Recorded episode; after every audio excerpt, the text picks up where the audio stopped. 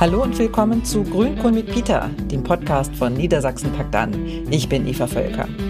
Heute spreche ich mit Gianni Jovanovic, Aktivist, Performer und eine der bekanntesten Stimmen der Romja in Deutschland. Mit 14 Jahren verheirateten ihn seine Eltern. Mit 16 wurde er zum ersten Mal Vater. Mit Anfang 20 outete sich Gianni Jovanovic als schwul. Als Sohn einer Roma-Familie und homosexueller Mann erlebt er offenen Rassismus und wird täglich mit Vorurteilen konfrontiert. Seit Jahren kämpft Gianni Jovanovic dagegen. Er gründete verschiedene Initiativen, hält Vorträge und leitet Workshops. Vor ein paar Monaten ist das Buch Ich, ein Kind der kleinen Mehrheit erschienen. Darin erzählt der 43-Jährige gemeinsam mit der Journalistin Oyinda Mola Alasche die Geschichte seiner Selbstermächtigung. Er nimmt auch Bezug auf den Poraimos. Das ist das Romanes-Wort für den Völkermord an den europäischen Roma in der Zeit des Nationalsozialismus. Gleichzeitig entwirft Gianni die Vision einer diversen, antirassistischen Gesellschaft. Um all das geht es in unserem Gespräch. Und, Achtung, Spoiler, eine Maus ist auch dabei. Herzlich willkommen zu Grünkohl mit Peter, Gianni Jovanovic. Schön, dass du da bist. Hallo, liebe Eva, ich freue mich sehr. Es gibt einen Grund, warum wir lachen. Ne? Ja, wir sitzen hier in einer etwas, also in einer sehr dunklen Location, mm. in einem naja, wie würdest du das Hotel beschreiben? Ich würde es direkt so wie ich sehe. Stundenhotel am Frankfurter Bahnhofsviertel, mittendrin Eva und ich, wir zwei seriösen Menschen unter Rotlicht und unter Peter und Grünkohl. wir machen jetzt das Beste draus und werden jetzt hier ein Stündchen miteinander verbringen. Ja, ich freue mich sehr. Sehr schön. Ähm, Gianni, bevor wir ins Gespräch mm. einsteigen, machen wir ein kleines Frage-Antwort-Spiel. Oh, das okay? ich. Ich liebe es. Sehr schön. Was ist dein Lieblingsgericht? Spaghetti Bolognese. Okay, das kam sehr schnell und sehr spontan. Mhm. Ja. okay, gibt's kein Vertun. Ich mache die beste Bolognese der Welt. Das sagen alle meine Freundinnen, ah. mhm. mein Mann, meine Kinder, meine Enkel, alle finden es super und ich habe es gelernt von Mama. Okay. Und die Bolognese kommt auch in deinem Buch vor. Die hat es auch in ja, deinem Buch geschafft. Stimmt. Ich ja. wollte eigentlich das Buch Spaghetti Bolognese Buch nennen oder der ewige Butterkomplex. Oyinda, meine Co-Autorin. Oyinda und meine Co-Autorin äh, sagte so, äh, nee, Gianni, ich glaube, das Leute sollen das nicht mit einem Kochbuch verwechseln. Aber vielleicht schreibe ich ja noch ein Kochbuch mit genau. Roma-Rezepten. Das klingt doch nach einer tollen ja. Idee. Was ist dein Lieblingswort? Liebe. Liebe. Ich liebe es zu lieben und ich liebe es geliebt zu werden. Und ich glaube, dass alles hier, was wir auch hier in diesem ähm, das Hotel ist eigentlich gar nicht so schlimm, Eva. Komm, sag. Ich äh, sitze hier gerade im Frühstücksraum. Das ist auch mit Liebe gemacht worden. Also Liebe schafft Materie, sagen wir es mal so. okay. Und du meinst aber insbesondere die Liebe zwischen Menschen. Of course, ja, ja. das ist die wichtigste und die größte natürlich. Mhm. Mhm.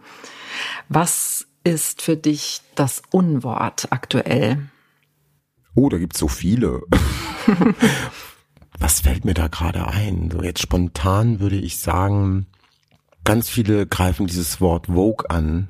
So mhm. Wokeism, sagen sie mir Wokeismus und so und wir wollen ihnen alles verbieten und wollen ihnen alles irgendwie wegnehmen und so. Mhm. Das, das, das das nervt mich gerade, weil dieses Wort woke, to be woke, ist äh, ein Wort aus der afroamerikanischen Bewegung, äh, die in den 30er Jahren entstanden ist. Und dieses Wort bedeutet eigentlich oder bedeutet ähm, Achtsamkeit, Wachsamkeit gegenüber äh, ungerechten Strukturen und gegenüber Menschen, die Rassismus und Diskriminierung quasi in ihrem Leben haben. Mhm. Dass wir quasi achtsamer miteinander umgehen und wachsamer vor allen Dingen. Ich weiß nicht, ich glaube, die meisten Menschen haben eine komplett falsche Vorstellung, was, was, was Narrative eigentlich in ihrem Ursprung bedeuten. Genau, darum gibt es ja diesen Podcast, um ja. da auch ähm, genau mehr Vielfalt in die mm. Podcast-Landschaft zu bringen und in die Köpfe. Du hast ein sehr schönes Buch geschrieben, wie ich ja, finde. Vielen Dank. Ich, ein Kind der kleinen Mehrheit. Ja. Du schreibst darin über dein Leben. Unter anderem, ja. Du bist ähm, 1978 in Rüsselsheim mhm. geboren. Deine Eltern sind Romnia. Mhm. Und du schreibst, die Bilder im Kopf von deiner Kindheit mhm. sind Armut, Röcke und Gewalt. Mhm. Was sind so die frühesten Bilder im Kopf von deiner Kindheit? Das sind tatsächlich diese Bilder, die ich auch so im Buch beschreibe, wo wir in Darmstadt äh, auf der B42 gewohnt haben, im wahrsten Sinne. Also das war in so einem Hang, wo die B42 durchfuhr und dort hat uns die Stadt Darmstadt damals ähm, als Ausweichimmobilie, als Ersatzimmobilie ein, ein Schweinestallhaus zur Verfügung gestellt, weil unser Haus in der Wormser Straße 22 in Darmstadt in die Luft fast gejagt worden ist. Und wir ähm, den Anschlag, ich schwer verletzt und die anderen ebenfalls, äh, überlebt haben und äh, die Stadt Darmstadt entschied dann, äh, dass wir auf die Wormser Straße kommen. Also die ins Nichts, da war ja nichts. Mhm. Das ist so etwas, was so die ersten Bilder sind, die ähm, in mir hochkommen. Und wenn ich an Röcke denke, dann denke ich natürlich an die Röcke, die meine Mutter, meine Oma getragen hat, alle Frauen in unserer Familie, die Röcke getragen haben, die unfassbar schön sind bis heute. Diese Stoffe sind einfach ein Traum.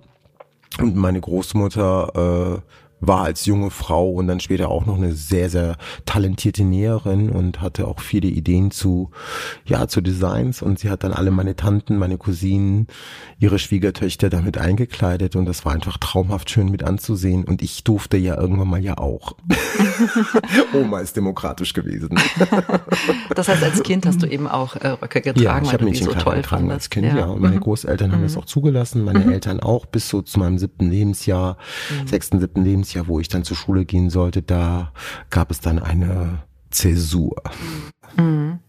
Also sehr eindrückliche Bilder, sehr eindrückliche mhm. Erinnerungen, schöne und schlimme, also ja. ähm, schlimme Gewalt. Ja. Du warst damals vier, ähm, mhm. als es diesen Brandanschlag gab. Hast du daran auch noch konkrete Erinnerungen? Ja, ja, ja. Ähm, die Medien und AktivistInnen der damaligen Zeit und auch heute, wenn man rückblickend draufschaut, benennen es auch so, was es war. Es war nicht nur ein Brandanschlag, es war das, es war ein Pogrom gegen unsere Community.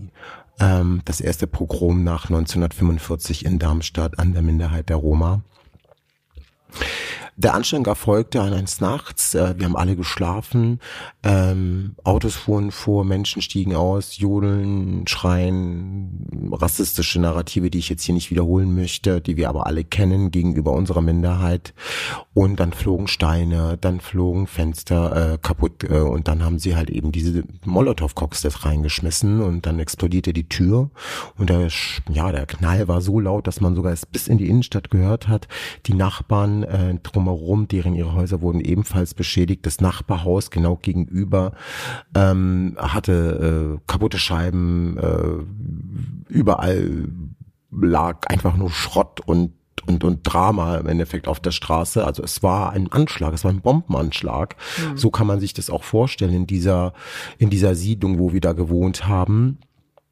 Und ich bin dabei verletzt worden, als wir rausgelaufen sind. Haben sie nochmal zusätzlich mit Steinen und Flaschen auf uns geworfen und ich bin dann sehr schwer verletzt worden. Ich bin mit von einem Pflasterstein getroffen worden auf dem Kopf und war dann mhm lange im Krankenhaus deswegen. Furchtbar, wenn man äh, eben bedenkt, dass mhm. ähm, das eben in dem Land geschehen ist, wo wenige Jahrzehnte vorher Natürlich, eben ja. 500.000 Sintize und Rom ja systematisch ermordet worden sind. Das war ja auch so der Gedanke, was meine mhm. Eltern ja auch so als, naja, nicht jetzt als Hauptmotiv, das Hauptmotiv war, wir wollen unseren Kindern und uns einfach das Überleben sichern, deshalb mhm. mussten wir, mussten meine Eltern damals aus Ex-Jugoslawien weg, mhm. zumal sie daneben neben einem Konzentrationslager gelebt haben. Das kommt noch dazu in Serbien. Okay. Und mhm. ähm, da mussten sie weg, weil es war einfach der, der, der Hass und die Aus, ja, und die Ausgrenzung und der Rassismus in Serbien war noch viel, viel, viel, viel dramatischer und viel mhm. brutaler als in Deutschland. Mhm. Und meine Eltern sind mit der Hoffnung nach Deutschland gekommen, dass in Deutschland auch was schuldet, gerade durch den Porjamus, wo 500.000 Menschen umgebracht worden sind. Mhm. Aber auch, weil sie dachten, Deutschland würde besser zu uns sein. Mhm. Deutschland schuldet uns etwas. Mhm. In Deutschland ist Demokratie und Solidarität an erster Stelle, dachten sie. Also man wollte euch nicht wirklich haben in Darmstadt. Ähm, ja.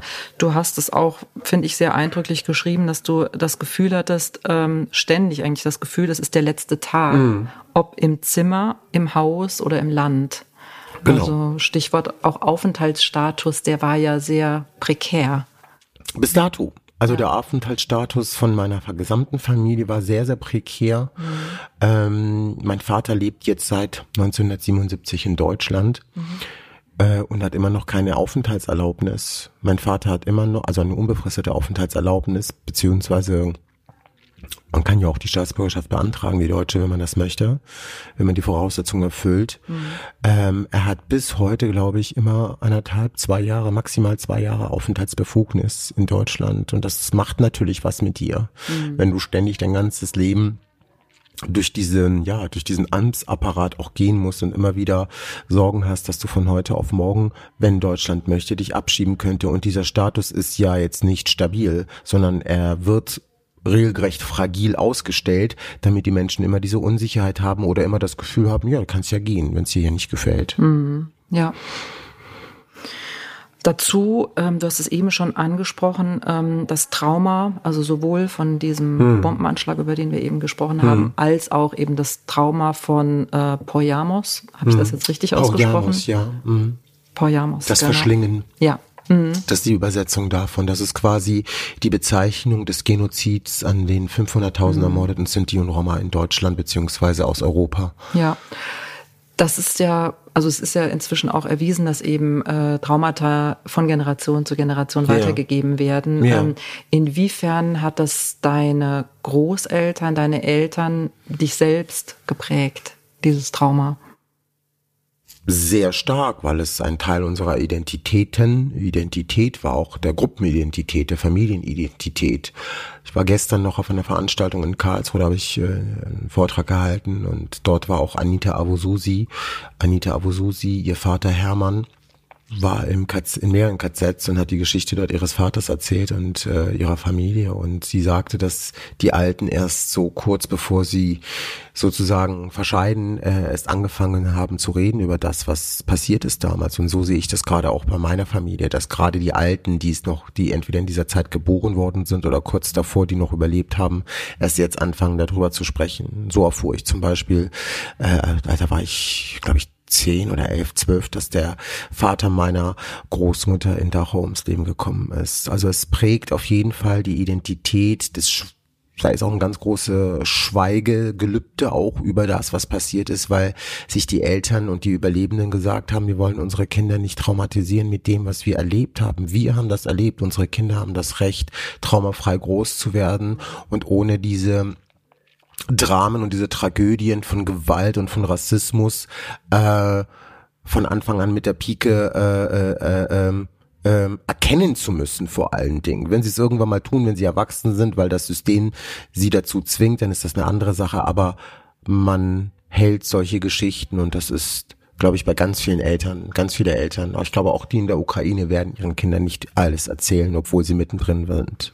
Und selbst wenn man ähm, es nicht in Worten äußert, gibt man diese Traumata weiter. Also das genau. Schweigen oder genau. der Elefant im Raum sozusagen. Ja, also gerade jetzt, heißt. ich will da nur mal ganz ja. kurz wirklich auf die Ukraine zurückkommen, mm. weil es auch so aktuell ist. Gerade ja. Roma mm. in der Ukraine oder nicht weiße Menschen in der Ukraine haben extrem große Probleme, wenn sie oder wenn sie es überhaupt nach ja, in Nachbarland schaffen, weil viele zum Beispiel von den Roma haben überhaupt gar keine Papiere. Mm können sich gar nicht ausweisen als Ukrainer, weil ihnen da halt eben institutioneller Rassismus in den Behörden begegnet ist und ähm, die Menschen einfach auch in bestimmten Bereichen auch eine korrupte Struktur haben und du dir nicht für 500 oder für 1000 Euro einen Pass kaufen kannst, wenn du nicht zahlen kannst, dann kriegst du halt keinen, auch als weißer Ukrainer, Ukrainerin. Und wenn du Roma bist und gar nichts hast, wirst du niemals ähm, die Möglichkeit haben, ein, eine, ja, ein Ausweisdokument zu haben. Ne? Und das mhm. ist natürlich schon sehr, sehr dramatisch, weil das macht genau in solchen Situationen das große Problem. Mhm. Und das ist auch etwas, was man Kindern nicht sagt, mhm. weil es eigentlich müsste man das den Kindern sagen und aber all das sind einfach Dinge, die schmerzvoll, gewaltvoll sind und je weniger man den Kindern davon mitgeben kann, desto desto mehr hofft man. Das ist, glaube ich, so der der Punkt, warum das Eltern machen ähm, und aus Mitgefühl ihren Kindern halt einfach, dass es ihnen dann vielleicht doch besser geht. Mhm. Tatsächlich hatte ja äh, auf die Situation der äh, Roma in der Ukraine auch der äh, relativ neu im Amt, glaube ich, befindliche Bundesbeauftragte für ja. Sinti und Roma auch aufmerksam gemacht. Ne? Das, ja. Also er hat darauf aufmerksam gemacht, dass eben Hilfsangebote aus dem Westen ähm, für Menschen in der Ukraine genau eben nicht bei Roma ankommen. Genau, ja. ja. aus den Gründen, die du genannt hast. Ne? Ja, so ist es. Mhm, so ist es. Ja. Also Familie ist ja ein absolut zentraler Ja. Bestandteil deines Lebens, wie des Lebens vieler, vieler Menschen. Ja, genau. Ähm, genau. Du, ähm, wir haben eben über die Traumata Mhm. und darüber gesprochen, dass Eltern ihre Kinder schützen wollen vor äh, schlimmen Wahrheiten. Ähm, wie hast du deine Familie als Kind erlebt? Also war sie für dich so ein Rückzugsort, ein Schutzraum? Bedingt. In bestimmten Bereichen ja, wenn es um die Gadge, also um die Nicht-Roma ging, die uns was Böses wollten, dann war ich natürlich äh, in meiner Familie geschützt. Aber ich war nicht, auch in meiner eigenen Familie nicht wirklich safe, weil dadurch, dass ich schon sehr früh offensichtlich ein schwules Verhalten hatte für meine Eltern, ein offensichtliches schwules Kind war, ähm, war ich immer anders. Und Gianni war immer der andere und so. Und manchen, in manchen stößte das auf, weil ihnen meine Art zu feminin war oder nicht maskulin war. Aber ähm, ich glaube, wenn es um Schutz ging, hatte ich immer so dieses Sicherheitsgefühl, dass so, ich muss mich, also ich habe zwar es nicht raushängen lassen, dass ich schwul bin, immer, so insgesamt in meiner Biografie, aber ich habe es auch nicht versteckt, so. Pff, So ja, ich bin anders. Wenn ihr mich zum anderen machen wollt, dann bin ich anders. Dann fühle ich mich in dieses, dann richte ich es mir sehr komfortabel ein in diesem Anderssein so und ähm, lebe das aus, was ich dann lebe. Und deshalb, wie gesagt, ich habe es ich habe es nicht jetzt äh, performativ ausgelebt, aber ich habe mir auch wirklich keine Mühe gegeben, es zu verstecken. Das heißt, da war vielleicht so ein Gefühl von, ich bin geschützt. Ich glaube, Oma ist das Ding gewesen. Oma ist eine krasse Matriarchalfrau. so, und die hat irgendwie es geschafft, so alle, die in der Familie vulnerabler sind, mehr oder weniger, mh, die war auch, auch oft ge- gemein auch zu den anderen, aber sie war trotzdem, wenn es drauf ankommt, war sie solidarischer mit denen, die in der Familie vulnerabler waren. Und ich zählte auf jeden Fall zu der vulnerabelsten überhaupt. Und das hat Oma ganz schnell festgestellt und hat sich ihren kleinen Enkel, ihren Erstgeborenen geschnappt und äh, educated. Offenbar hat sie dir unglaublich viel Rückhalt, Sicherheit, Kraft gegeben, so ein Okay-Gefühl. Du bist okay, so wie du bist, auch wenn du anders bist als die anderen. Das auch, aber das hat sie eher gemacht, indem sie, wie sie es mir vorgelebt hat. Also wenn einer meint, dass meine Großmutter eine unterdrückte Frau gewesen ist in der Familie, dann muss ich sagen, das war nicht der Fall. Im Gegenteil, meine Großmutter war nicht die Leaderin, das war schon mein Großvater, aber nicht alleine. Mein Großvater war nicht alleine der Leader, sondern meine Großmutter und mein Großvater, deren Wort wurde gehört oder das, was da besprochen worden ist oder das, was weitergegeben worden ist von ihnen, wurde von beiden gleichwertig aufgefangen. Das kann ich schon behaupten. In unserer Familie war das so. Meine Großmutter war eine sehr selbstermächtigte Person. Gott sei Dank. Sie, den Rahmen hatte sie auch. Also ihr Mann und auch ähm, ihre Söhne, und davon hatte sie nicht äh, wenige, äh, die haben äh, einfach ihrer Mutter auch äh, geglaubt, was sie gesagt hat, weil ihre Lebenserfahrung uns in ganz, ganz vielen Bereichen den Arsch gerettet hat. Sie war ein positives Role Model, ein sehr starkes Role Model für mich. Stichwort Selbstermächtigung Ja. äh, spielt ja auch für dich in deiner äh, Biografie eine sehr, sehr große Ja. Rolle. Ähm, wichtig natürlich ist auch noch zu wissen, du wurdest zwangsverheiratet äh, mit gerade mal 14 Jahren. Ja. Mit 18 warst du zweifacher Vater. Ja, Und ja, was mit hat, 17 schon, mit zweifache. 17, okay. Mit 18 war ich schon Großvater. Nee, das kam später. Kurz danach, ja. Ja, ja. Was hat das mit dir gemacht? Das frühe Verheiraten? Dieses frühe Verheiraten, Ah, diese diese Frage bekomme ich sehr oft. Mhm. gestellt. Also ich muss, mu- kann auch immer wieder das Gleiche nur sagen. Also Mhm. für mich war es vor, für mich war es, so blöd es auch klingen mag, in meiner Familie auch nur nicht repräsentativ für alle Roma und Sinti. In meiner Familie war es halt so, dass alle so früh geheiratet haben. Dann war es halt irgendwie in diesem Schutzraum, von dem wir vorhin gesprochen haben, irgendwie okay. Ähm, nicht okay war es, als ich dann in der Schule darüber gesprochen habe oder mit meinen Freunden oder Freundinnen gesprochen habe, die halt mit meiner Kultur zum Teil gar nichts anfangen konnten, weil sie entweder nicht wussten, dass ich Roma bin oder äh, weil sie es wussten und sich das einfach nicht vorstellen konnten, dass jemand mit 14 heiraten kann. Mhm. Und das äh, konnte ich tatsächlich äh, erst ergreifen, was das für eine Traumatisierung und was das vor allen Dingen auch für ein physischer und psychischer Missbrauch ist, erst als passiert ist. Da habe ich verstanden, oh Gianni, du wirst, da gerade wird deine Beine, dein Rückgrat, dein Herz, mhm. alles wird gerade zermalmt in dir. Mit der Zwangsverheiratung ja. und der ja im Prinzip auch großen Erwartungshaltung, dass du ähm, ja das die Erwartungshaltung über, insgesamt diese ja. Erwartungshaltung, wobei ich dazu mhm. sagen muss, ich wollte ich wollte Kinder haben, so mhm. blöd es auch klingen mag. Natürlich, weil es man von mir erwartet hat, aber auch, mhm. weil ich in einer Familienkommune groß bin und immer auf Babys aufgepasst habe und mhm. immer derjenige war, der, wenn irgendwas ist, lass das Kind bei Johnny, der passt aufs Kind auf. Da war mhm. ich schon mhm. irgendwie zehn Jahre alt, da konnte mhm. ich schon irgendwie auf ältere Cousins und Cousinen aufpassen oder auf irgendwelche Onkels und Tanten. Mein Onkel Marian ist ja sechs Monate jünger als ich. Mhm. Okay. auf den habe ich jetzt nicht aufgepasst. Ja. Also es ist ganz äh, schräg. Deshalb, ich hatte immer eine große Affinität zu Kindern und eine große Liebe zu Kindern und dass ich dann natürlich so früh mit 16 und 17 Vater geworden ist, hm, war natürlich geschuldet, dass ich mit 14 verheiratet worden bin und weil man es auch von mir erwartet hat. Ja, mhm. mhm. ja, so war's. Ich bereue es aber nicht. An dieser Stelle ist mir das ganz, ganz ja. wichtig. Ich habe zwei großartige, gesunde, wunderschöne, sehr, sehr, sehr, sehr kluge Kinder, mhm. die mich über alles lieben und ihren Vater vergöttern. Mhm. Und das sage ich tatsächlich ähm, in einem durch, weil mir das so wichtig ist, mhm. äh, es auch an dieser Stelle auch zu benennen. Es war einfach klar, Gianni heiratet mhm. mit 14, weil mein mhm. Vater mit 14 geheiratet hat, weil mein Opa mit 14 geheiratet hat, weil mein Urgroßvater mit 14 geheiratet hat, weil alle mit 14 geheiratet haben mhm. und alle mit 16 auch Eltern geworden sind. Das ja. ist in unserer Biografie, das schreibe ich auch im Buch. Es ist mhm. unfassbar. Mhm. Und deshalb, es war normal, mhm. blöde, so blöd es auch mhm. klingen mag. Ja. Äh, und normal wurde es natürlich, als ich in der Schule es gesagt habe. Aber mhm. wie gesagt, dieses, äh, dieser, dieses Trauma mhm. meines Körpers hat in meinem Fall äh, das Privilege, dass ich als schwuler Mann äh, leibliche Kinder habe und Enkelkinder habe. Und das ist für mich am Ende des Tages ein kleines Krönchen wert. Mm, okay. ja, ja. Deshalb auch Königskinder.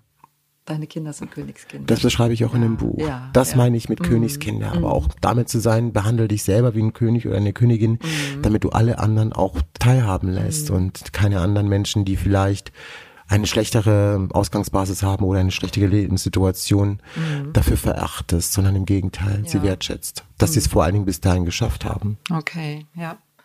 Also du hast in deinem, ja, würde ich mal sagen, immer noch jungen Leben unglaublich viele Erfahrungen gemacht. Also ja. nachdem du so jung Vater geworden bist, ja. ähm, hast du dich dann mit 20, ähm, auch gar nicht so alt, würde ich jetzt mal sagen, für die Zeit damals, hm. als schwul geoutet. Ja.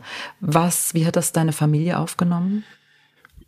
Theatralik mit Drama, mit Nein, du bist es nicht und zwischen äh, Pseudorauchen von meinem Vater, der eigentlich nie geraucht hat, sich aber vor Stress eine angezündet hat und der Floskel Gianni Versace ist auch schwul, mein Sohn, ist nicht schlimm. Und zwischen, oh, es ist total schlimm, weil du bist ja gar nicht schwul, weil wenn du nämlich der dominantere Part in der Beziehung bist, bist du tatsächlich dann der Mann und dann bist du nicht schwul. Also so ganz mhm. bescheuerte mhm. Geschichten, mhm. die er in seiner homofeindlichen, homophoben Gedankenwelt äh, indoktriniert bekommen hat, nicht zusammengekriegt hat, aber trotzdem, und da und das war das, was ich zu dem Zeitpunkt zwar nicht gesehen habe, das kann ich heute sehen, trotzdem aber die Sorge um sein Kind hatte. Denn das war ja nichts weiteres. Also wenn mhm. mein Vater hat mir das ja aus die ausreden wollen oder mich äh, sagen oder es negieren wollen, einfach nur aus dem Grund, weil er wusste, dass du als Roma sowieso schon so viele Mehrfachdiskriminierungen erleben musst. Mhm. Und wenn du dann noch schwul, trans oder non-binär bist, mhm. hast du dann einfach nochmal ein Häufchen mehr Scheiße, die du wegkippen musst. Aber auch weil er sich nicht eingestehen wollte, dass sein einziges Kind schwul ist. Das hat ihm natürlich auch seine sein Plan wäre für ihn am Ende des Tages und die Familie, Kinder sind Ressourcen, weil einfach man von den ähm, Zugängen ausgegrenzt ist und deshalb sind Kinder Ressourcen, die man braucht, um einfach die Familie in die nächste Generation zu bringen. Und das war mhm schon für ihn krass, krass, krass traumatisierende und beängstigte Situation, dass mhm. ich gesagt habe, Papa, ich bin schwul. Mhm. Okay. Aber du bist dir treu geblieben und bist einfach weitergegangen, sage ich jetzt mal, auf deinem Weg der Selbstermächtigung, der im Prinzip mit deiner Oma, wie du vorhin ja. beschrieben hast, angefangen hat. Ja, da gab ja. es da, also war das irgendwie so immer so, äh, du gehst deinen Weg, du gehst deinen Weg ja. äh, mit demselben Tempo oder gab es da auch äh, Punkte, wo du irgendwie gezweifelt hast? Oh ja, ganz viel, ja. ganz mhm. viel, ganz viele Depressionen, ganz mhm. viele Selbstzweifel, ganz viele Zerrissenheit zwischen was ist richtig, was ist viel Wut, viel mhm. Aggression, viel Psychotherapie, viele mhm. Seminare viele Bücher, viele mhm. Tränen, viele Gespräche mit Menschen, denen ich vertrauen konnte. Und am Ende des Tages habe ich gesagt, reiß dich zusammen, es ist dein Leben, du hast die Deutungshoheit über deine Gefühle und mit wem und wo und wann mhm. du eine Beziehung ähm, haben willst. Ich wollte für mich die absolute Souveränität in meinem Körper wiedererlangen mhm. oder sie überhaupt erstmal kennenlernen. Ich hatte sie nicht. Mhm. Und heute weiß ich, was es bedeutet. Ich bin heute mein eigenes Souverän. Mhm. Und das ist hart erkämpft. Mhm. Mhm. Ja.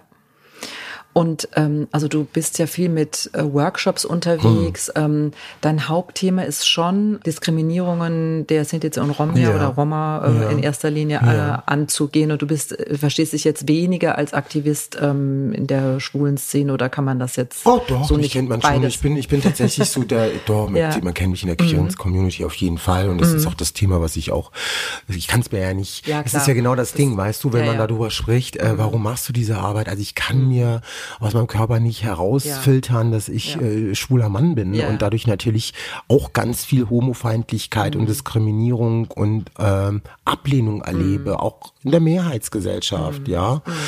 Und das andere ist natürlich, ich bin Roma und Roma sind per se mehrfach diskriminiert, auch durch meine Biografie, die zeigt ja auch diese diese, ja, die ist ja so ein bisschen eingebettet in historischen Strukturen, so beschreibe ich das ja auch, dass ich weiß, äh, dass ich einfach, wenn ich, ich habe Skill mittlerweile entwickelt, um das einfach nur mal abzukürzen. Mhm. Ich weiß, dass ich vulnerabler bin als viele, aber mhm. ich weiß, dass ich auch viel selbstermächtigter bin als viele. Mhm. Das ist so dieses, das spielt Ping-Pong mit mir. Ne? Mhm. Mittlerweile ist es so, wenn ich morgens aufstehe und wieder eine Reise angehe, ziehe ich meinen Mantel an oder meine Jacke und denke mir, Gianni, Gianni, alles klar. Heute bist du cool, heute lässt du dich nicht provozieren, heute lässt du dich, selbst wenn du irgendwo beleidigt wirst, rassistisch angegangen wirst, angerumpelt wirst, dir man irgendetwas unterstellst, hältst du deinen Mund, du hast heute nicht die Kraft dazu, in diesen Diskurs zu gehen oder in diese Auseinandersetzung zu gehen. Mhm.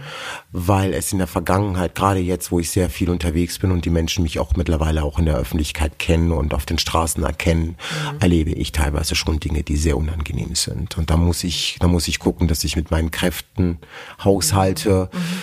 oder in Zukunft mir einen Bodyguard holen. Vielleicht nach diesem Podcast. Okay. Der so erfolgreich sein wird, dass ich mir Absolut. endlich einen Bodyguard leisten kann. Oder eine Bodyguardin. Kann, muss man das gendern? Weiß ich gar nicht. Mit Sternchen. Mit Sternchen, genau.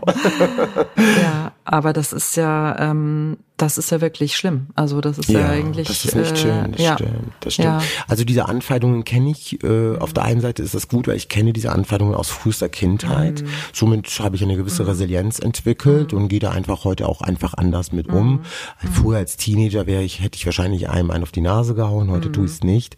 Ähm, heute äh, ignoriere ich oder mhm. gehe in den gehe in den Diskurs mhm. und nicht immer tut mir, nicht immer tut mir die eine oder die andere Entscheidung gut. Mhm. Ähm, was mir hilft, ohne kleine Maus, die läuft gerade hier durch. Okay. Ja, das ist, es ist wirklich toll. Es ist, ist wie in einem Film. spooky. Ja, es ist toll. Ich glaube, die ZuhörerInnen wissen, können sich schon richtig vorstellen, wo wir gerade gelandet sind. Schade, dass wir keine Kamera haben. Genau. Vielleicht ganz gut. ja. Nee, aber das meine ich so, dass das, ich muss es mir immer wieder mhm. wirklich aussuchen mhm. und das ist manchmal schwierig den richtigen Weg einzugehen. Was sind das für Szenarien, wo du, ähm, ich sag jetzt mal so wirklich schlimm angegriffen, angepöbelt wirst? Erlebst du das bei Lesungen, bei Ja, ich erlebe Workshops? das bei Lesungen. Ja. Ich erlebe das äh, mhm. in der Öffentlichkeit, wenn ich aufs Taxi warte und mich irgendjemand mhm. auf der mhm. Straße auch erkennt. Ich mhm. erlebe es im Internet mhm. und ich erlebe es vor allen Dingen bei Bahnfahrten. Und ich fahre grundsätzlich erste Klasse, mhm. weil ich äh, mir insgesamt äh, erhoffe, wenn ich erste mhm. Klasse fahre, dass die Menschen einfach auch verstehen, dass ich ähm, nicht jetzt mhm. jemand bin, der darauf verzichten könnte. Ich weiß, es hat einen kapitalistischen Ansatz, aber es ist ja so, sonst gäbe es mhm. ja nicht die erste Klasse. Ja. Also warum fährt, warum ist man privat versichert? Weil man sich leisten kann, ganz mhm. normal und so. Und das ist dann so der Versuch, das irgendwie abzufangen, aber mhm. da auch nicht. Da gibt's eine ganz krasse Situation. Ähm, das ist ein bisschen länger her. Ich habe das auch auf Instagram äh, veröffentlicht. Da war ich im Speisewagen, habe meinen Rucksack da stehen lassen und mhm. hinter mir saßen zwei etwas ältere Damen und ich kam erst 15 Minuten später, weil es so lange gedauert hat im Speisewagen. Mhm. Und als ich dann zurückgekommen bin, mich hingesetzt habe mit meinem Essen, sagte die Frau, nicht zu mir, aber zu ihrer Nachbarin in Deutsch, weil sie davon ausging, dass ich nicht Deutsch spreche, beziehungsweise weil ich auch die Kopfhörer auf hatte und sie hat gedacht mhm. hat, ich würde Musik hören. Mhm. Da sagte sie zu ihrer Nachbarin, oh Gott sei Dank ist der zurück. Ich habe gedacht, die, der Waggon geht jetzt in jedem Moment äh, in die Luft, weil er sein, hat, seinen ja. Rucksack hat liegen lassen. Ja. Ja. So. und das war mhm. schon so. Da habe ich mich mhm. umgedreht und habe ich gesagt, haben Sie das jetzt gerade über mich gesagt und so. Und dann mhm. ging es in den Diskurs. In dem Fall ging es in den Diskurs, war auch nicht schön. Mhm. Ja. Also solche Sachen, das mhm. sind einfach unangenehme Sachen, die halt einfach passiert sind. Und wenn du die irgendwo an jeder Stelle damit rechnen musst, dass du frontal oder kollateral von Menschen mit ihren Mikroaggressionen, die sie mhm. vielleicht auch selbst in sich haben. Also mhm. es ist ja nicht immer Rassismus. Also wir, wir, wir klar ist es, hat das immer irgendwie so Geschmäckle, sagt man in mhm. Karlsruhe. So, Geschmäckle äh, von, von Rassismus oder von mhm. Xenophobie. Mhm. Ähm, nur ich habe manchmal das Gefühl, dass es ganz, ganz viele unglückliche Menschen in dieser, in diesem mhm. System gibt, in dieser mhm. Gesellschaft gibt, die einfach auch AntagonistInnen brauchen, um sich vielleicht in dem Moment besser zu fühlen, mhm. weil durch diese patriarchalen Strukturen ihnen dann vielleicht so viel Aufgabe mitgeben, dass sie krank werden und einfach Menschen, die krank sind, die Depressionen haben, starke unbehandelte Depressionen haben, kein gutes Zuhause haben, mhm. keinen guten Job haben, keine Partnerin haben oder vielleicht auch krank sind und alleine sind, entwickeln Wut, mhm. entwickeln Hass, mhm. entwickeln Aggressionen. Und manchmal braucht es auch für diese Menschen ein Ventil und oft bin ich das, was nicht mhm. richtig ist. Dann sollen sie halt lieber boxen gehen oder eine Psychotherapeutin mhm. besuchen und sich versuchen zu heilen, aber uns nicht irgendwie als Sündenböcke mhm. für ihre Depressionen oder für ihr schlechtes Leben zu benutzen. So sehe ich das auch, mhm. frei von diesem Thema jetzt Rassismus. Mhm. Also ich glaube, das kann ich mittlerweile schon differenzieren, mhm. aber trotzdem ist immer, wie gesagt, das Geschmäckle dabei. Du exponierst dich eben als äh, schwuler Roma und bekommst ähm, also jede Menge Aggressionen, ja. äh, Rassismus und so weiter ab. Ähm, du schreibst in deinem Buch, dass du auch Aktivist geworden bist ähm, wegen deiner Kinder, weil du Vater geworden bist. Ich glaube, das, das war so der Haupt, so im Nachhinein, mhm. glaube ich, war es tatsächlich schon so der Hauptgrund. So, mhm. ich wollte halt unbedingt, dass meine Tochter nicht verheiratet wird. Mhm. Mhm. Es war mir klar. Mhm. Hat das und, geklappt? Ja, mhm. ja, die ist, mhm. die ist, die hat ihren eigenen Partner, die mhm. ist jetzt mit äh, ihrem wunderbaren äh, Freund, verlobten Mann mhm. zusammen, haben ein eigenes Kind, die ist ja 26, ist jetzt Mutter geworden und so. Das war mir schon sehr wichtig. Ich wollte vor allen Dingen, dass meine Kinder frei, selbstbestimmt sich aussuchen sollen, wen äh, sie lieben und welche sexuelle Identität sie bevorzugen. Also das war mir schon sehr, sehr wichtig, weil ich habe schon wusste schon, dass das, das von der Familie, von der Familie, die musste nur so lachen, die Maus springt die Maus. hier überall rum. Kick sie dir mal an, das ist total süß. Du darfst das nicht rausschneiden aus dem Podcast. Ich, Nein, die Maus ist mit dabei. Die Maus ist mit dabei. ich habe sie noch nicht gesehen, aber bestimmt sehe ich Dahin, sie auch, aber weil sie Angst ist in meinem Rücken. Nee, ist ganz nee ich habe keine Angst vor Mäusen, süß. ich habe nur Angst vor Ratten. Nee, ja gut, das sind ja auch, das sind Mutanten. Ja. Ähm, wir waren sorry, gerade bei, äh, nee, wir waren gerade bei, bei deiner Tochter. wir waren gerade bei der Tochter.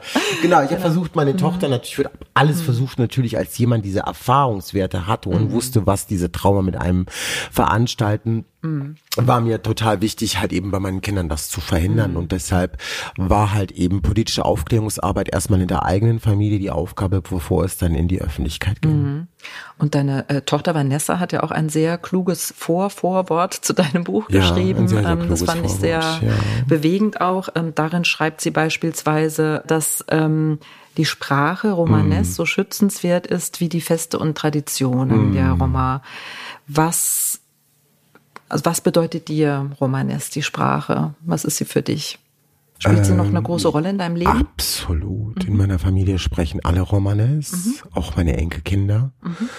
Ähm, das ist zu Hause, Heimat, gerade weil wir ja als Staatenlose ja sehr lange gegelten haben, ist unser Romanes, es ist eine ja oral-historische übertragene Sprache, mhm. Die in jeder Gruppe anders gesprochen wird. Mhm. Äh, und unsere unsere Sprache aus unserer Gruppe ist unsere Identität. Könnt ihr euch mit, ich sage jetzt mal anderen Gruppen, wenn du sagst, jede Gruppe spricht ja. sie anders, kann man sich ja, untereinander verstehen ja. oder über die Gruppen mein hinweg? Mein Sohn ist zum Beispiel mit mhm. einer äh, mit einer Lovaritza, mhm. seine polnische Romni, mhm. eine deutsch-polnische Romni zusammen mhm. und äh, das äh, Romanes von polnischen Menschen, die in Deutschland groß geworden sind, ist nochmal ein bisschen anders als jetzt das Romanes von mhm. ähm, Menschen, die jetzt aus Ex-Jugoslawien und mhm. Roma sind und in Deutschland geboren sind, ist ein bisschen anders, aber es ist in der Base schon das Gleiche. Also mhm. wir können uns schon verständigen. So ist es nicht. Mhm. Okay. Auch mit Sinti zwar schwierig, aber es geht. Mhm. mhm. Geht schon. Ja. Das ist so wie äh, Deutsch und Schweizerdeutsch ja, okay. oder so wie Niederlands mhm. ja. oder so. Das so kann man es ungefähr so immer mhm. so ja. hin und her sehr gut mit Dialekten. Ich mag das total. Ja, ich bin so ein Dialekten-Nerd. ja. Ich ja. bin Kind aus den, den 78 geboren. Wir ja. hatten ja nichts. Ja. So, wir hatten, wir hatten wirklich nichts. Wir hatten kein Game, Gameboy kam irgendwann mal. Wir hatten irgendwann mal Nintendo und mhm. Atari und sowas. Was wir dann hatten, war halt Fernseher. Mhm. Und im Fernsehen hast du dann halt eben halt alles gesehen. So ungefähr. Und ich bin ein großer Kurt Krömer-Fan, kommt auch dazu. Der folgt mir bei Instagram. also er auch Fan von dir. ja, ja, ich hoffe doch. Sehr schön. Ähm, wir hatten vorhin über Traditionen gesprochen. Also yeah. so furchtbar viel haben wir eigentlich noch gar nicht drüber gesprochen, aber yeah. ich würde ganz gerne ja, mit dir gerne. drüber sprechen. Ähm, Traditionen, ähm, die einerseits Halt gegeben haben und Traditionen, die dich aber wahrscheinlich auch immer mal wieder eingehängt haben. Also Voll, ja. wie, das ist irgendwie so ein, eigentlich ist das ja der totale Widerspruch. Wie, wie gehst du damit um? Also in diesem Widerspruch ähm, sind ja auch meine Eltern groß geworden mhm. und insgesamt befand sich meine Familie ständig in irgendeinem Widerspruch. Mhm. Auf der einen Seite bist du deutscher Staatsbürger, hast aber kaum Rechte. Mhm. Das ist ein Riesenwiderspruch. Mhm. Auf der einen Seite trägt dein Kind Röcke, kommst aber nicht klar, wenn der dir irgendwann mal sagt, dass er schwul ist. Mhm. Widerspruch. Mhm. Ähm, also es gibt schon sehr viele Widersprüche, die wir halt einfach oder Ambivalenzen würde ich behaupten. Mhm. Ich glaube, Ambivalenzen ist vielleicht etwas besser. Mhm. Aber so ist halt unsere Lebensrealität gewesen und die Traditionen, die haben tradiert, mhm. weil sie von, da ist das Wort tradieren, glaube ich, drin, mhm. ähm, das ist von Menschen gemacht. Mhm. Und Traditionen werden aus Umständen, aus Ursachen auch geschöpft. Mhm. Und die Umstände und die Ursache, die meine Menschen, meine Vorfahren einfach in Europa hatten, waren halt nicht die als von, weiß ich nicht, vom Hubert von nebenan. Mhm. Ähm, vielleicht anders, auch vielleicht gewaltvoll, aber nicht so mhm. wie bei mir. Mhm. Und das macht natürlich auch was. Und äh, es entwickelt, man sagt heute Coping-Strategien mhm. und diese Cop also mhm. Überlebensstrategien mhm. werden dann irgendwie tradiert zu mhm. Traditionen, zu Automatismen, würde ich behaupten, um einfach auch am Ende war es für unsere Familie immer, es ging immer um Survive. Mm. So survive, survive, survive. Es war, mm. Wir waren immer im Existenz-Überlebensmodus. Äh, mm. Und deshalb gab es zum Beispiel diese Tradition, mit 14 verheiratet zu werden. Das ist mitunter damit ähm, geschuldet. Mm. Aber es, es ist ja nicht nur was es ist ja nicht nur diese Bad Picks, die wir jetzt mm. jetzt so erwähnen wollen. Es, gibt mm. auch Traditionen, wo wir, wo wir unheimlich ganz viel miteinander auch Liebe und und und und und Treue uns schwören. Zum Beispiel meine Familie ist orthodox und mhm. äh, auch eine andere Konfession mhm. und äh, da haben wir schon verschiedene Feste, die wir ähm, feiern, mhm. die das Leben feiern, die die Kunst feiern zum mhm. Beispiel, mhm. die die Geburt wird bei uns anders gefeiert, als vielleicht man es so in Deutschland mhm. kennt. Das mhm. ist in Deutschland ist es ja was sehr Intimes, mhm. was sehr fürs Paar und mhm. Paar, das Paar zieht sich sehr zurück mhm. und möchte überhaupt gar nicht am besten niemanden haben, weil die Frau natürlich auch in diesem Ausnahmezustand mhm. dann auch in dem Moment ist. Mhm. Bei uns ist es ein bisschen anders. Mhm. Bei uns wird Geburt gefeiert. Da sind die schwangeren Frauen in meiner Familie, sage ich das auch nur, die wollen dann auch, dass 30 Leute vom, vom Krankenhaus stehen, mhm. weil mhm. dann fühlen sie sich auch geschützt und mhm. äh, mhm. geachtet und äh, mhm. das ist auch so eine Form von Tradition. Oder wir haben auch so eine Art Vergebungsfest. Das heißt, wenn du jedes, man, da ist die Maus wieder. die hinkt aber. Oh, oh die Arme. Ähm, ähm, das sind dann halt einfach auch so, wenn man viel Streit hat oder viel äh, Auseinandersetzung in der Familie mhm. hatte, dann gibt es dann so einen Tag, in dem man dann sozusagen Essen macht, äh, mhm. Trinken macht, äh, Musik spielt und am Ende des Abends küsst man sich dann gegenseitig die Hand und bittet um Vergebung für mhm. die Boshaftigkeiten, für die Sticheleien, für die Streits und die Auseinandersetzungen, die man das letzte Jahr miteinander hatte. Finde ich okay, schön. Das, das klingt total toll. Ja. ja. Du hast dich sehr in deinem Buch offenbart. Ähm, und ja, ich frage mich, das war ja sicherlich auch ein, ein langer Weg, ein intensiver Prozess, mhm. intensive mm. Gespräche auch mit Yinda Mola, der Journalistin, ja. mit der äh, zusammen du das Buch geschrieben hast. Ja. Ähm, was hat das mit dir gemacht? Ich konnte es A nur ihr sagen, mhm. weil sie eine sehr enge Freundin ist mhm. und ich sie einfach auch so eine psychologische Gesprächsführung mhm. auch versteht. Mhm. Und weil sie selber Rassismuserfahrungen hat, mhm. sie ist eine schwarze Frau mhm. und ist genauso alt wie ich, sie ist 44 und deshalb war es möglich. Sie hat mir den schützenden Rahmen gegeben und hat mich dort in einer Komfortzone eingebettet, um mit ihr dieses Buch machen zu können.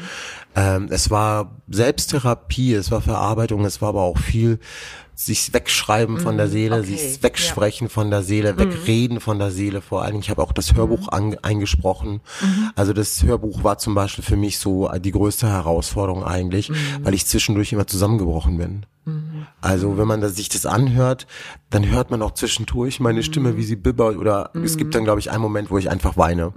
Okay. So. Das ist auch dann drauf. Das ist mir, ja, ja der, der, der Verlag hat gesagt, die haben es tatsächlich in einem Schwupps weggenommen. Die haben gesagt, du musst gar nichts nachsprechen, gar nichts wow. korrigieren, ja. weil so wie du es gelesen mhm. hast, das bist du. Ja, das äh, du bist kein Schauspieler, du bist kein mhm. Synchronsprecher. Ja, du hast Talent, aber am Ende mhm. des Tages wollen die ZuhörerInnen den Autor, dessen Geschichte gesprochen wird, einfach auch fühlen und das kann man mit der Stimme sehr gut. Mhm. Und das konnte ich mit Oyinda, weil wir zusammen durch ihre Stilistik und durch mein Sprechen durch mein Tun nicht nur äh, strukturellen Rassismus in, historisch äh, in die Präsenz holten mhm. anhand meiner Geschichte, mhm. was Rassismus gerade auch gegenüber Sinti und Roma hier in Deutschland so für Auswirkungen hat. Mhm. Aber es ging uns natürlich auch zu zeigen, äh, was kleine Mehrheiten sind und mhm. wie wir Menschen in diesem Land, die immer noch von einer Minderheit, äh, die als Minderheit betitelt werden, da die Frage, wer stellt denn überhaupt, wer hat denn überhaupt diesen Titel uns gegeben? Wer, warum, wieso, weshalb, für welchen Zweck? Mhm. Und ist es denn tatsächlich so, ja. dass du und ich zum Beispiel die Minderheit in diesem Land ist? Diese Frage mhm. haben wir gestellt. Mhm. Ja. Und eine ja. Antwort gefunden. Mhm. Also ich finde den Titel äh, toll. Also und genau. Ja. Kleine Mehrheit bedeutet wirklich, weil ich auch mit diesem Wort Minderheit nicht klarkam. Ich mhm. finde dieses Wort, es ist nicht positiv besetzt. Mhm. Es hat irgendwas, es macht was es mit klingt dir. nach minder bemittelt. Also für mich. Minderwertig, minder, minder, ja, minder, ja. ja genau so mhm. ist es. So habe ich mir auch mhm. immer gefühlt mit diesem Wort. Und es hat mir auch so suggeriert, du bist nichts, du kannst nichts, du, mhm. wir die Mehrheit entscheiden für dich. Wenn wir von Strukturen reden, mhm. dann müssen wir tatsächlich dafür sorgen, dass in den nächsten Jahren Menschen, die ähm, eine andere Positionierung in der Gesellschaft haben, Frauen insbesondere, mhm.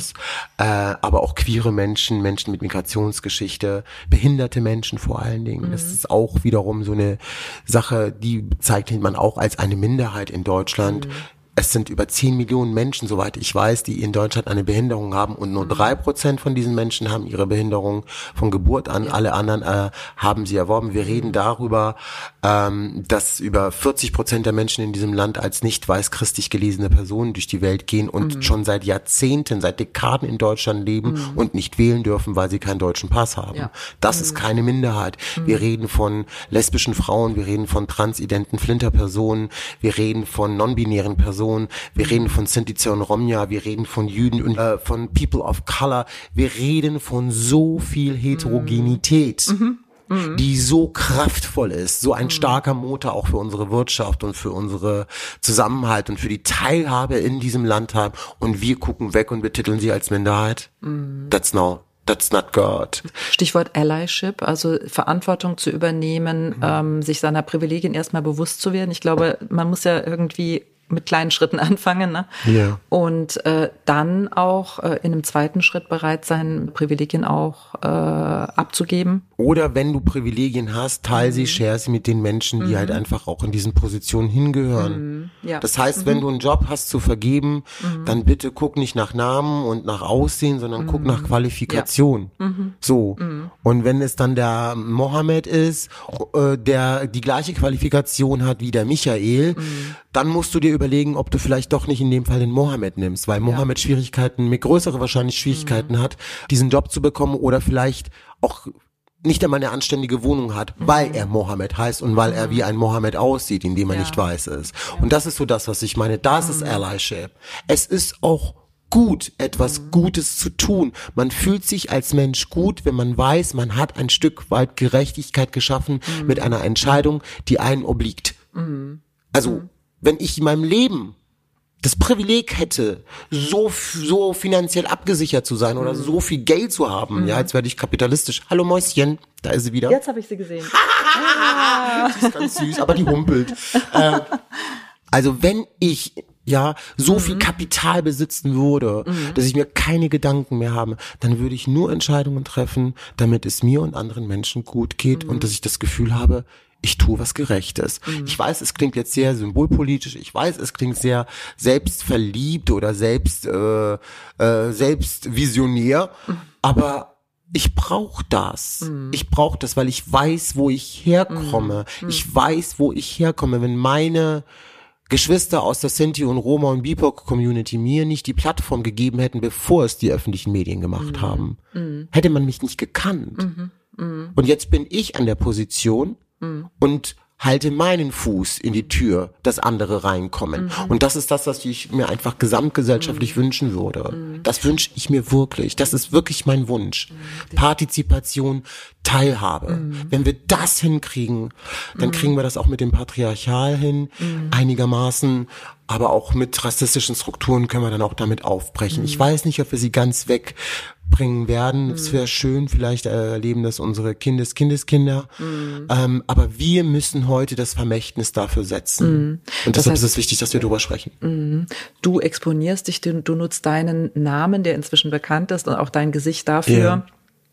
auf die Belange, äh, ja insbesondere der Roma-Community ähm, mhm. aufmerksam zu machen um, äh, weil du eben privilegiert bist, im Vergleich zu vielen anderen, die, wie du vorhin hart auch gesagt hast, privilegiert. immer noch, ja, hart ja, erkämpft privilegiert. Das ist wichtig an der Richtig. Stelle zu sagen. Ja, ja du hast recht, ja. entschuldige, genau. Kein Problem, kein Problem. Ähm, aber das, also andere, die eben immer noch jeden Tag ums Überleben kämpfen, ja. wie du es ja auch äh, beschreibst und ja. wie es ja einfach auch Realität ist. Also durch äh, ja.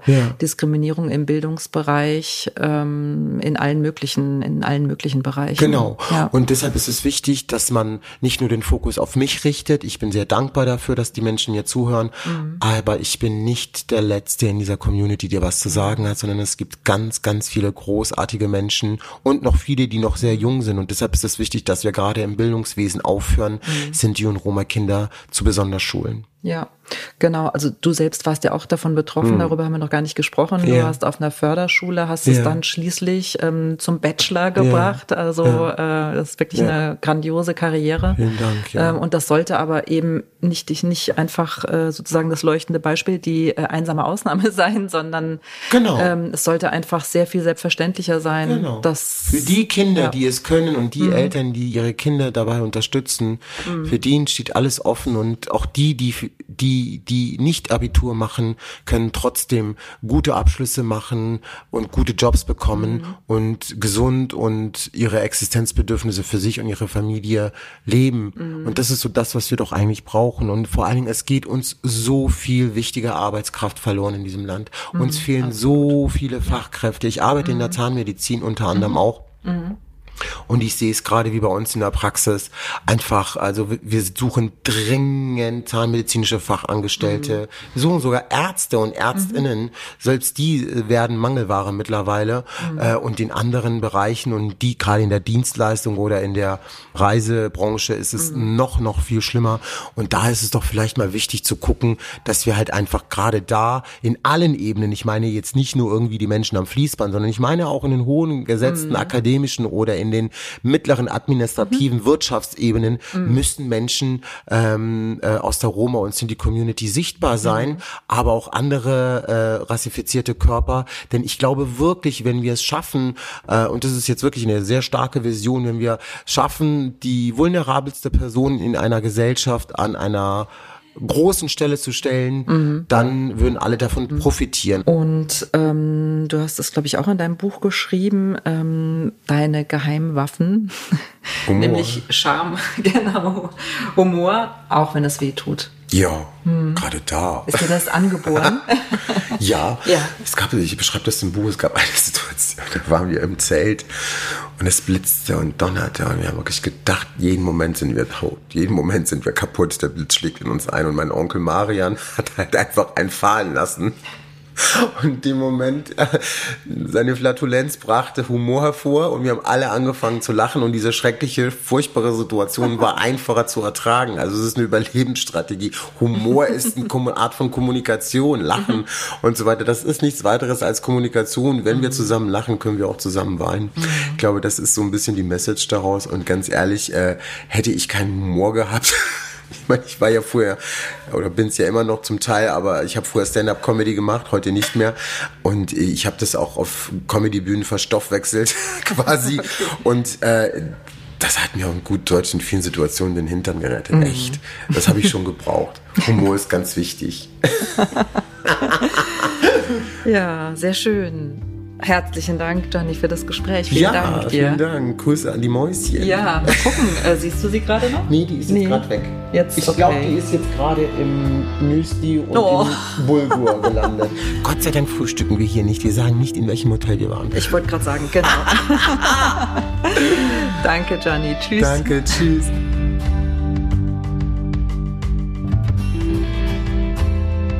Das war das Gespräch mit Gianni Jovanovic. Ich hoffe, ihr habt gerne zugehört. Mich hat die Begegnung mit Gianni noch lange beschäftigt, nicht nur wegen der Maus. Sein Leben war und ist von Gewalt geprägt und dennoch ist dieser Mensch so voller Hoffnung und Zuversicht. Das hat mich sehr berührt. Das war's wieder mal von Grünkohl mit Peter.